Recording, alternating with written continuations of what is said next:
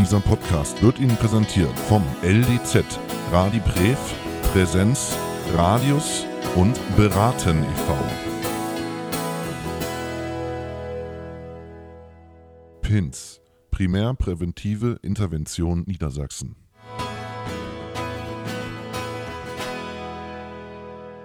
PINS sind ein Angebot des Netzwerks lokaler universell präventiver Fachstellen für religiös begründete Radikalisierung in Niedersachsen, des Trägers Beraten e.V. und des Landesdemokratiezentrums Niedersachsens.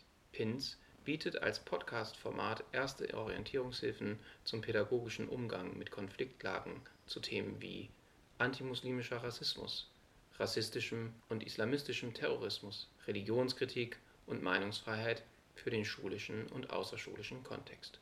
Ebenfalls verweisen Pins auf ergänzende Materialien zur Vertiefung. Diese finden Sie auf unserer Homepage unter www.ldz-niedersachsen.de. Hätte er es doch gelassen. Zum Tod Samuel Patis.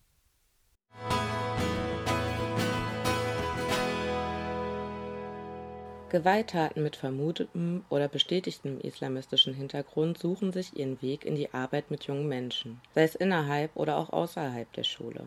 Diese Gewalttaten beeinflussen das gesellschaftliche Denken und Handeln. Dies gelingt ihnen immer da besonders gut, wo Menschen sich nahe kommen oder Gewalt sie in ihrer Identität berührt an Orten der Gemeinschaft, Lebensfreude, Besinnung oder auch Kunstfreiheit sowie an Bildungsstätten. Dies haben auf traurige Art und Weise terroristische Anschläge im Pariser Bataclan an bzw. in Kirchen oder Moscheen, auf dem Breitscheidplatz in Berlin, der Anschlag auf die Redaktion Charlie Hebdo oder die Ermordung des französischen Lehrers Samuel Paty gezeigt.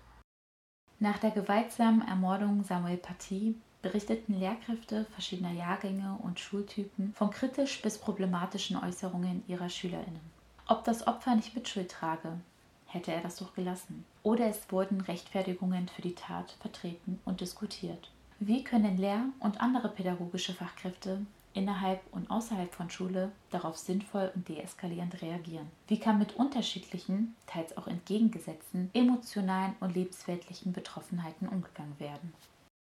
Gewalt, insbesondere terroristische Gewalt, berührt emotional und überwältigt, weil sie scheinbar wie aus dem Nichts heraus unangekündigt auf Menschen einfällt. Das gilt für Lehrkräfte und Sozialpädagoginnen genauso wie für Schülerinnen. Für Menschen, die mit Heranwachsenden arbeiten, ist es daher besonders wichtig, das eigene Überwältigungsempfinden in Anblick dieser Ereignisse einzuordnen und die eigenen Affekte im Blick zu haben. Es gehört zu pädagogischer Professionalität, eine Ausgewogenheit zwischen Authentizität und Distanz zu finden. Dies ist bei emotional besetzten Themen häufig schwer, aber gerade deshalb umso wichtiger. Sich zunächst der eigenen Haltung bewusst zu werden und diese zu reflektieren, ist dabei ein wesentlicher Aspekt. Welches Gefühl von Betroffenheit habe ich? Welches die Kinder und die Jugendlichen? Was nehme ich wahr, was meine Schülerinnen und wo habe ich blinde Flecken? Wie denken Sie, Ihre Arbeit geschieht nicht im luftleeren Raum. Gesellschaftliche Diskurse über den Islam in Deutschland geben den Rahmen vor, in dem Schülerinnen das Geschehen und auch ihren Umgang damit einordnen aber auch konkrete Reaktionen und Äußerungen auf die Ermordung Partys aus dem politischen Raum, wie beispielsweise die Erklärung des französischen Präsidenten Macron, man werde sie nicht damit davonkommen lassen, werden unter Umständen von Schülerinnen als Machtgebaden und pauschalisierender Angriff auf Musliminnen verstanden. Ihr eigener Umgang mit den Themen wird also gegebenenfalls vor diesem Hintergrund interpretiert. Neben der Frage nach blinden Flecken also, was weiß ich zum Sachverhalt, was nehme ich an, aus welcher Perspektive betrachte ich den Sachverhalt, aus welcher Perspektive schauen SchülerInnen darauf, unterscheiden sich die Sichtweisen, ist deshalb auch die Frage relevant, wie in der Befassung mit diesen Themen das Verhältnis zwischen pädagogischer Kraft und Kind bzw. Jugendlichem ausgestaltet ist bzw. werden soll. Kapitel 2 Praxistipps. Die nachfolgenden Praxistipps können Ihnen eine erste Orientierung geben. Praxistipp 1. Die Gruppendynamik im Blick haben, Vertrauen in die Gruppe haben.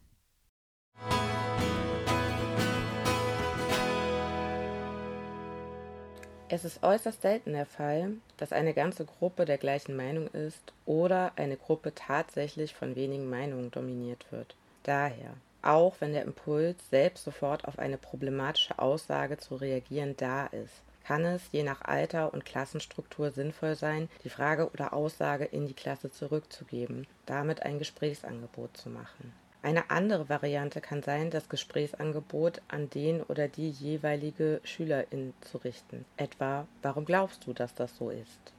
Umgekehrt sollten Sie aber bedenken, nicht jede, jeder Schülerin kann oder möchte im Klassenzimmer eine Sichtweise oder Gefühle zum Ausdruck bringen. Eine Möglichkeit ist daher auch jenseits der Gruppensituation ein Gesprächsangebot zu machen, gegebenenfalls auch auf andere Ansprechpersonen aufmerksam zu machen, zum Beispiel VertrauenslehrerInnen. Generell gilt, eine menschenverachtende Aussage sollte nie unkommentiert stehen gelassen werden. Praxistipp 2 Theologische Diskussionen nicht anfangen, pädagogische Probleme pädagogisch lösen. Sofern es nicht im Religions- und/oder Wert- stattfindet oder von SchülerInnen angebracht wird, sollten theologische Argumente möglichst vermieden werden. Es ist weder sinnvoll noch zu erwarten und oftmals nicht hilfreich, dass jede Lehrkraft versucht, hier zur Expertin zu werden. Pädagogische Probleme muss man pädagogisch lösen, hat der Pädagogikprofessor Karim Faradoni in der Wochenzeitung Die Zeit geschrieben. Trotzdem ist es ratsam, dass Lehrkräfte sich Grundlagenwissen zu allen Religionen aneignen, um sich nicht unnötig verunsichern zu lassen. Es ist zum Beispiel völlig im Rahmen und auch notwendig, auf entsprechende Äußerungen mit dem Tötungsverbot, das alle abrahamitischen Religionen eint, einzugehen. Im besten Fall als Gesprächsangebot. Wie verhält sich das denn zum religiösen Verbot zu töten? Praxistipp 3. Stellen Sie sich selbst Gedankenbrücken her. Es geht nicht um Religion. Geht es um Religion?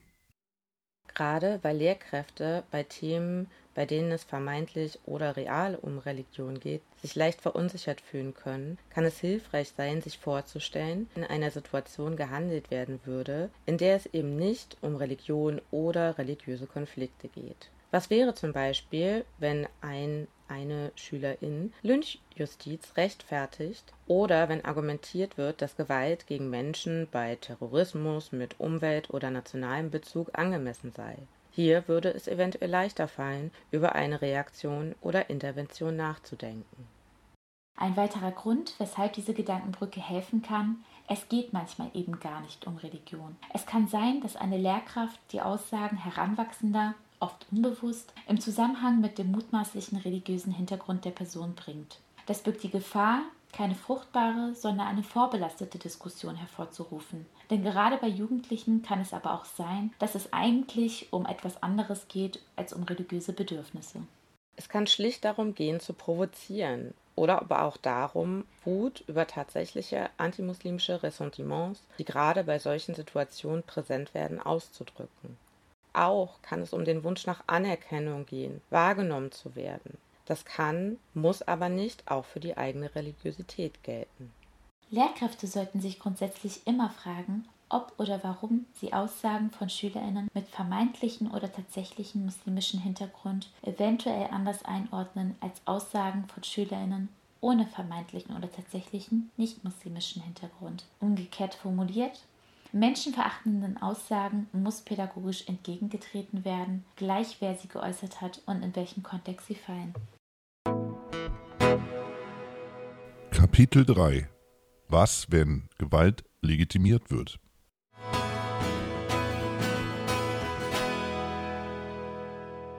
Ein muslimischer Schüler der 8. Klasse habe die Schweigeminute gestört und erklärt, Partie habe doch das bekommen, was er verdient hat. Der gehörte hingerichtet. Er hatte den Propheten beleidigt. Das ist ein Zitat einer Lehrerin aus Berlin und wurde so im Tagesspiegel am 5.11.2020 abgedruckt. Hier ist es wichtig, Grenzen zu klären. Dass Gewalt weder als ein Mittel der Auseinandersetzung noch nach persönlichem Ermessen ausgeübt werden darf, muss als klare Grenze gesetzt werden. Ob es sinnvoll ist, diese Grenzziehung als Lehrperson vorzunehmen oder auf Einspruch aus der Klasse zu bauen, ist eine situationsbedingte Erwägungsfrage. Gerade wenn eine solche Äußerung vielleicht eher aus dem Antrieb pubertärer Provokation erfolgt, kann es ratsam sein, zunächst Peers auf die problematische Äußerung aufmerksam machen zu lassen. Je nach Fach, Klassenstruktur und Altersklasse sollte überlegt werden, ob und in welche Richtung das Thema Gewalt vertieft werden kann.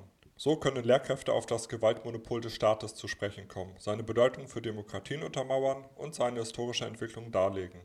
Deutlich werden sollten dabei stets zwei Sachen. Erstens, Gewalt kann und darf niemals als ein legitimes Mittel der Auseinandersetzung dienen. Zweitens, der demokratische Staat als zentrale politische Organisation der Moderne beruht unter anderem auf dem Monopol des idealerweise rechtlich stark begrenzten legitimen Gewaltgebrauchs. Da wir im genannten Beispiel aus dem Tagesspiegel SchülerInnen unter Umständen selbst den Zusammenhang zwischen Religion und Gewalt herstellen lassen, ist es angebracht, auch hierauf einzugehen. Handlungsleitend sollte dabei stets der Blick auf das Individuum bleiben. Dazu gehört auch, eine respektvolle Haltung gegenüber einer möglichen Religiosität zu bewahren. Religion hat für viele Menschen und im Besonderen für Jugendliche einen identitäts- und sinnstiftenden Effekt im alltäglichen Leben. Religion bietet die Möglichkeit der Orientierung, der Gemeinschaft sowie der Erzeugung eines Gefühls von Zugehörigkeit in einer immer komplexer werdenden Welt. Gleichzeitig können Religion und Religiosität mitunter Ausgangspunkt für gesellschaftliche und zwischenmenschliche Konflikte darstellen. Eine Identität, die sich ausschließlich über die Zugehörigkeit zu einer religiösen Gruppe definiert, birgt die Gefahr, aus einem Anspruch auf absolute Wahrheit, aus Überlegenheitsgefühlen und aus Forderungen nach Unterwerfung zur Ausgrenzung und Abwertung von anderen Menschen zu führen Zentral ist also die Frage zu stellen, ob Religion nur als ein Vorwand für die Legitimation von Gewalt ins Feld geführt wird. Durch gezieltes Nachfragen oder Anregungen zur Diskussion kann beispielsweise aufgehellt werden. Ob zwischen Religion oder Glaubensrichtung existierende Rivalitäten, wie zum Beispiel bezüglich des Zugangs zu Macht oder zu natürlichen Ressourcen oder auch die Unterdrückung von Religionsgemeinschaften in bestimmten Weltreligionen als problematisch wahrgenommen und angeprangert wird. Oder beispielsweise ob den Personen innewohnende Faktoren wie zum Beispiel Wut, Hass, Enttäuschung, Frustration, seelische Verletzung, das Gefühl der Benachteiligung oder Verlust der eigenen Kultur und Identität empfunden werden.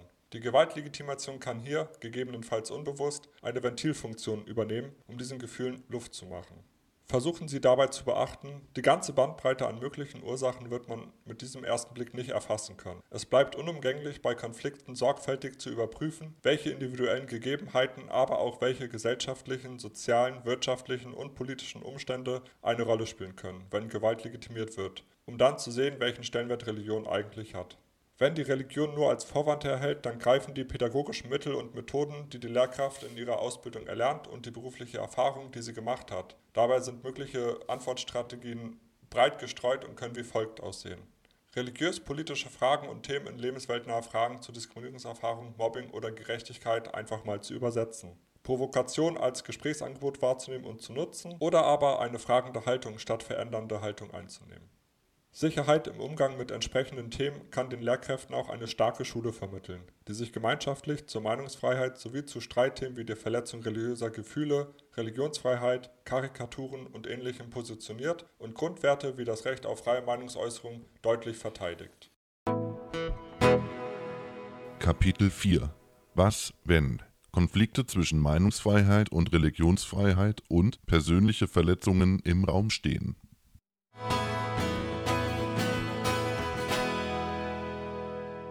Kindern, vor allem aber auch Jugendlichen und jungen Erwachsenen eine Orientierung über die Rechtsnormen und weshalb sie bestehen zu vermitteln, kann und sollte ein Element der professionellen pädagogischen Arbeit stets in Abhängigkeit der Altersstruktur der SchülerInnen sein. Im Zusammenhang mit Religion und möglicherweise verletzenden Karikaturen wird dies besonders deutlich. Der Anspruch sollte dabei nicht sein, zweifelsfreie rechtliche Aussagen zu formulieren. Jedoch kann die Darstellung, wozu Gesetze dienen und wie verschiedene Gesetze sich zueinander verhalten, als Zielsetzung dieser Beschäftigung dienen. Das Recht auf freie Meinungsäußerung und das Recht auf Religionsfreiheit sind höchste Verfassungsgüter, die durch weitere Gesetze ergänzt und präzisiert werden. Doch auch oberste Rechtsgüter können in Konflikt miteinander stehen, wie anhand der Debatten um das Zeigen von Karikaturen deutlich wird. Während die einen für sich beanspruchen, im Rahmen der Meinungsfreiheit alles und jeden karikieren zu dürfen, erheben andere den Anspruch, ihre Religion vor entsprechenden Darstellungen, die sie als beleidigend erachten, geschützt zu wissen. Beide Ansichten sind vom Grundsatz her legitim und ihre Abwägung war in der Vergangenheit auch immer wieder Inhalt gerichtlicher Befassung.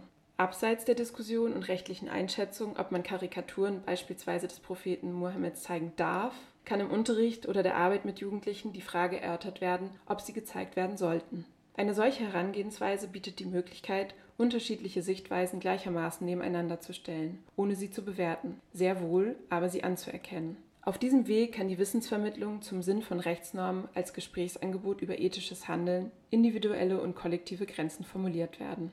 Lehr- und pädagogische Kräfte sollten sich hier gegebenenfalls auch vorab vertieft mit Bildverboten in der islamischen Religion, aber auch anderen Religionen beschäftigt haben, um Wortmeldungen einordnen zu können. Kapitel 5 Das Bildverbot innerhalb der islamischen Religion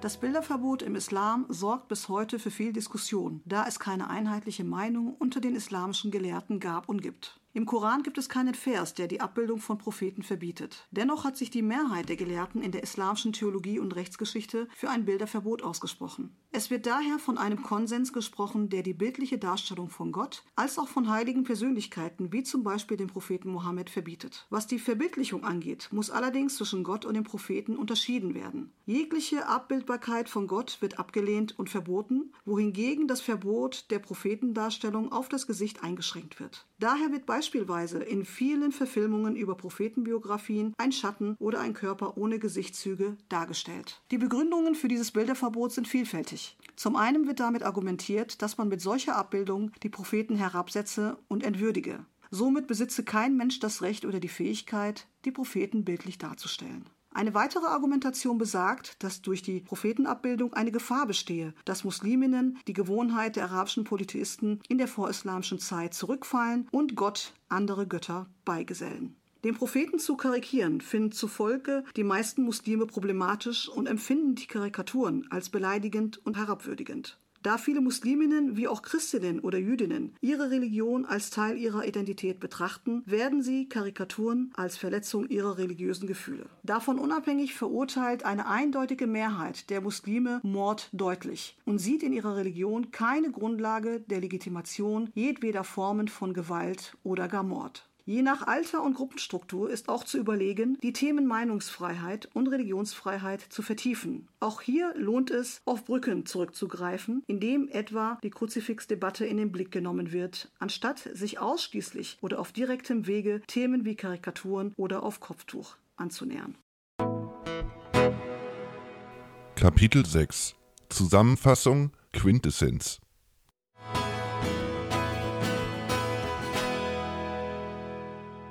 SchülerInnen zu sensibilisieren bedeutet, Sensibilität vorzuleben und einen geschützten Raum für Meinungsäußerung zu schaffen, um mit der Zielgruppe die Themen vertiefen zu können. Ein gegenseitiges Vertrauen schafft ein besseres Demokratieverständnis und kann auch die Kommunikation innerhalb von Gruppen oder Klassen verbessern.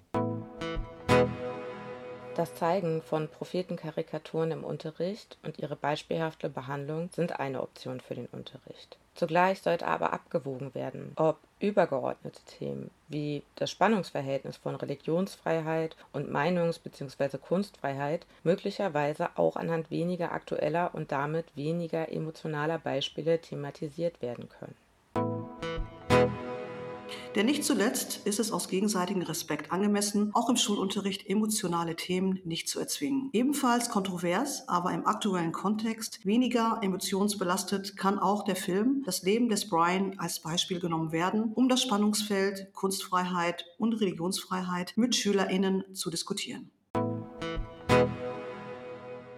Grundsätzlich sollten menschenverachtende Aussagen im Klassenraum nicht stehen gelassen werden.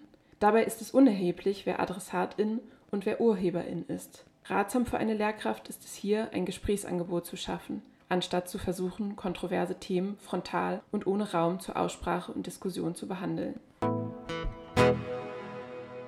Nicht zuletzt gilt, auch als Lehrkraft sollte nicht gezögert werden, Unterstützung und Hilfe bei Informations- und Beratungsangeboten zu suchen, wenn Konflikte und Themen überfordern. Das ist keine Schwäche, sondern zeugt im Gegenteil von Professionalität und Zugewandtheit gegenüber den SchülerInnen und dem Willen, Probleme im Kontext des Klassenzimmers lösen zu wollen.